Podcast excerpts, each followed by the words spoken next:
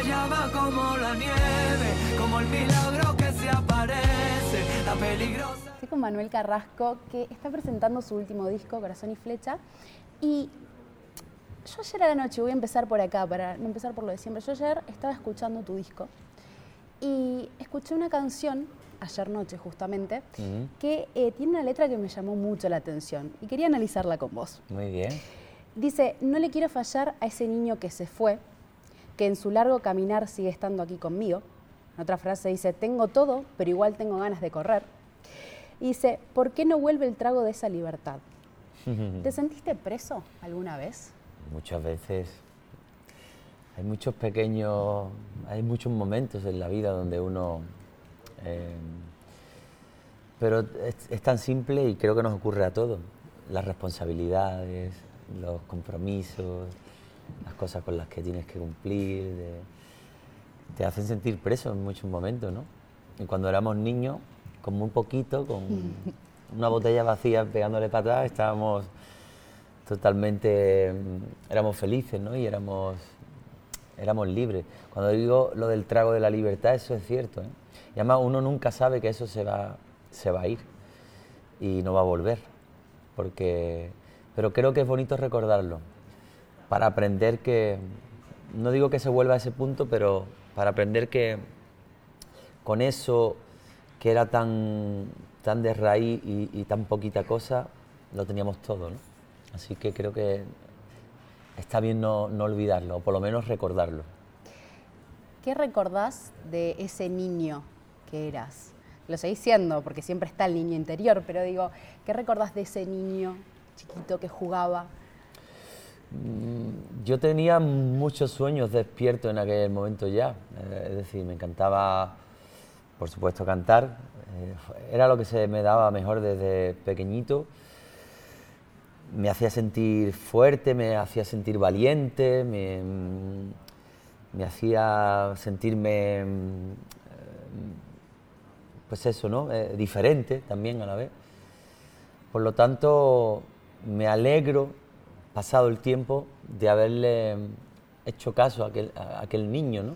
y de haber querido eh, llevar a cabo ese sueño que yo tuve al principio. ¿no? Que yo no sabía que iba a ser así, ni sabía que iba a tener tanto, no digo trabajo, pero responsabilidades y cosas así tan, tan complicadas a veces, porque a uno, para empezar, le gusta cantar, pero poco más sabe. ¿no?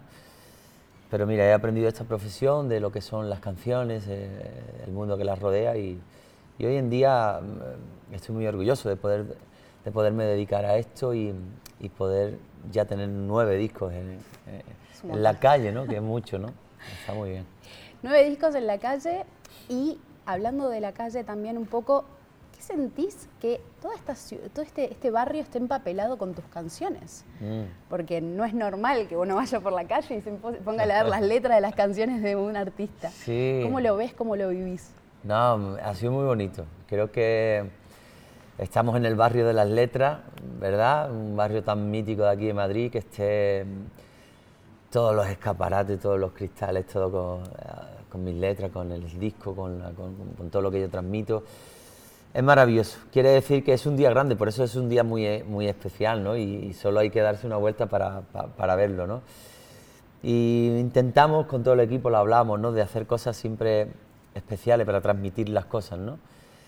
Y, y para mí eso lo es, ¿no? Eh, eso es, es un pequeño detalle de otros tantos que, que- que estamos queriendo tener para, para que el mensaje llegue de la mejor manera a la gente. ¿Cuál sería el mensaje de este disco para vos? Es que no solo hay un único mensaje, ¿no? Hay muchísimos, ¿no? Hay muchísimos y, y hay sobre todo mucha verdad.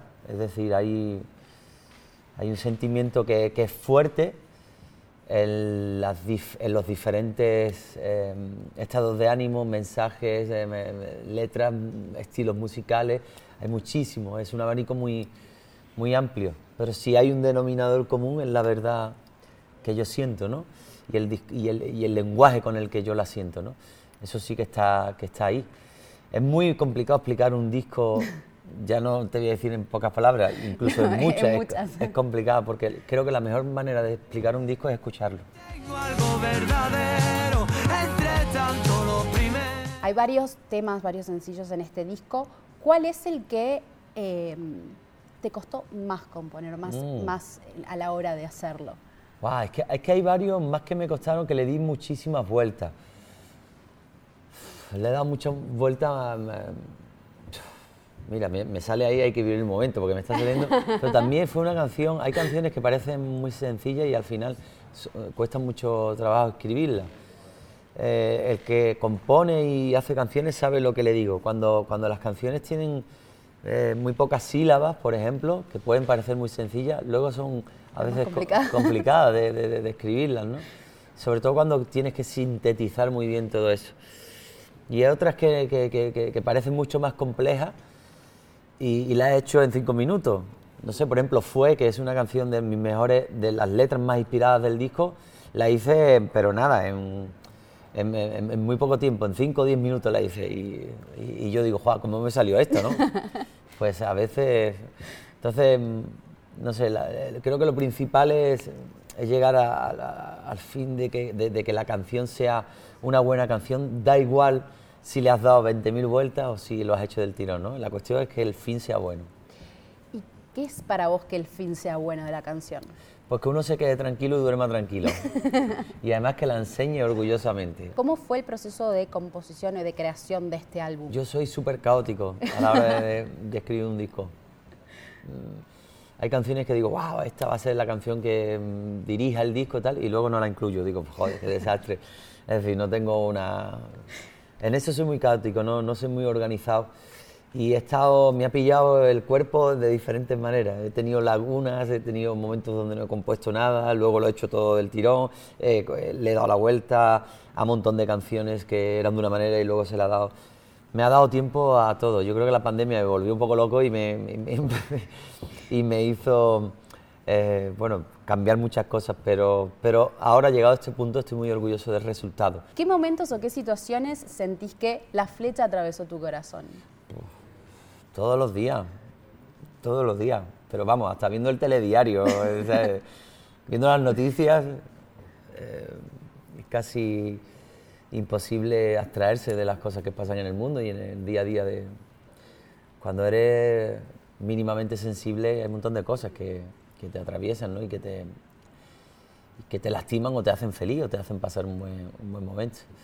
Pero bueno, vamos a hablar de los buenos momentos. Hoy lo que me llena de felicidad y me, atraviesa continuamente en un día como este tan especial es todos los mensajes, por ejemplo, que me están llegando de parte de la gente de lo que está sintiendo con el disco. Es muy bonito. Yo sé muy bien eh, lo que cuesta sacar un disco eh, en el que te dejan la vida.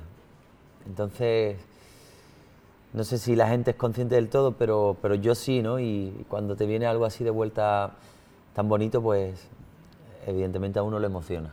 Totalmente, totalmente. Y mm, hablando un poco de tus discos y saliendo un poco de, de Corazón y Flecha, yo tengo que llevarte a que uno de tus discos los grabaste y lo hiciste en Buenos Aires.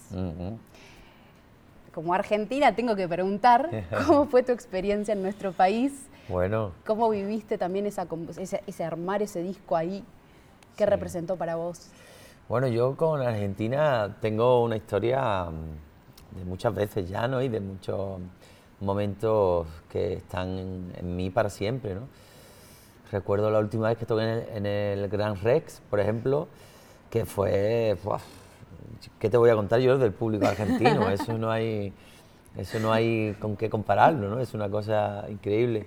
Somos intensos. No, no, no, pero eso, esa intensidad mola en, en la, en la música. Bueno, en el fútbol también se ve, pero se nota mucho y es, y es maravilloso. Pero ese disco en concreto, con el gran Cachorro López, estuve allí casi un par de meses y fue muy bonito. Eh, es de los discos que yo recuerdo de una manera muy, muy especial.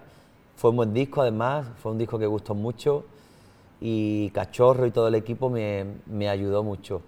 Él es un gran músico, un tío con mucha experiencia y, y en Argentina, bueno, ¿qué te voy a decir? Él es, además, él formó parte de una gran generación, los abuelos de la nada y todo Exacto. eso. Y, y- y, um, aprendí mucho con él. Así que Argentina me ha acompañado en grandes momentos de mi vida, sí. ti para mí. Y ahora solo quiero cantar. Hace un rato estábamos hablando de tu trayectoria, ¿no? Y Mm. de todo este tiempo que vos tenés en tu carrera, corta pero intensa, así como somos nosotros. Em, ¿cómo, qué, balance haces de estos años? Mira, yo si miro atrás pienso que, bueno, no puedo decir otra cosa, que casi todo lo, llegado a este punto, casi todo es positivo, ¿no? Porque todas las cosas que, por las que yo haya sufrido un poco más y todo eso, me ha servido para ser la persona que soy ahora. Y aunque suene típico, es que es verdad.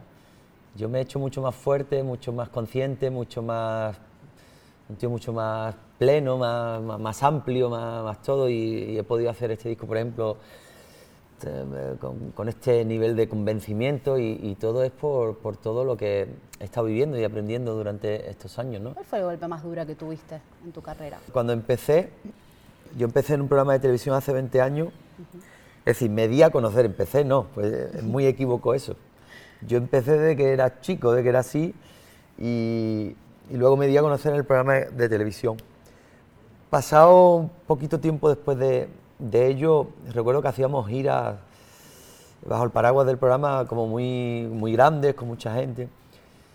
Y cuando hice el primer concierto solo, recuerdo que era un campo de fútbol y había allí tres gatos, decimos aquí. es decir, muy poca gente. Y, y, siguió siendo así durante un tiempo y yo dije, guau, wow, no lo entendía. Yo decía, hostia, ¿qué, ha pasado aquí? Porque yo era muy joven además. Entonces poco a poco empecé a hacer el camino del revés, del que en ese momento había empezado, ¿no? que era yendo con todo el mundo a sitios grandes. Empecé de pequeñito. Entonces tuve que, que, rehacer un poquito ese... Y ahí es donde me empecé a hacer fuerte de verdad y empecé a crear mi, mi historia, la historia que llega, que cuenta mi vida hasta el día de hoy. ¿no? Bueno, y hasta el día de hoy que llenaste, hiciste récord con un estadio con 75 mil personas, una locura. ¿Te acordás de ese día que te subiste al escenario y dijiste, ok, ¿qué pasó acá? ¿Cómo, cómo lo viviste? No, lo viví, es decir, no lo voy a olvidar en la vida. Sea, yo salí por el escenario, además que salí eh, a tocar una canción a piano sin, introducción musical sin nada. O sea, me cometí una locura de cantar una canción que había compuesto el día de antes para, para Sevilla en ese caso. Y, yo salí, ya salí llorando, porque el grito atronador que yo escuché ahí se me metió por todo el cuerpo y dije, Dios, o sea, no te lo puedo explicar, fue una cosa increíble. Y, y fue la consecución, después de todo esto que te he contado, de mi pasado, de mis comienzos y todo esto, eh, después de 20 años de conseguir algo verdaderamente importante basado en la música, basado en, en, la verdad de un tío que sueña eh, por hacer canciones y por entregarle a la gente su verdad, ¿no? Y finalmente se consigue, ¿no? En ese, es una historia de superación totalmente y que me ocurrió a mí y como le puede ocurrir a, a cualquier otro, y, yo me siento muy orgulloso pasado este tiempo de, haberlo conseguido.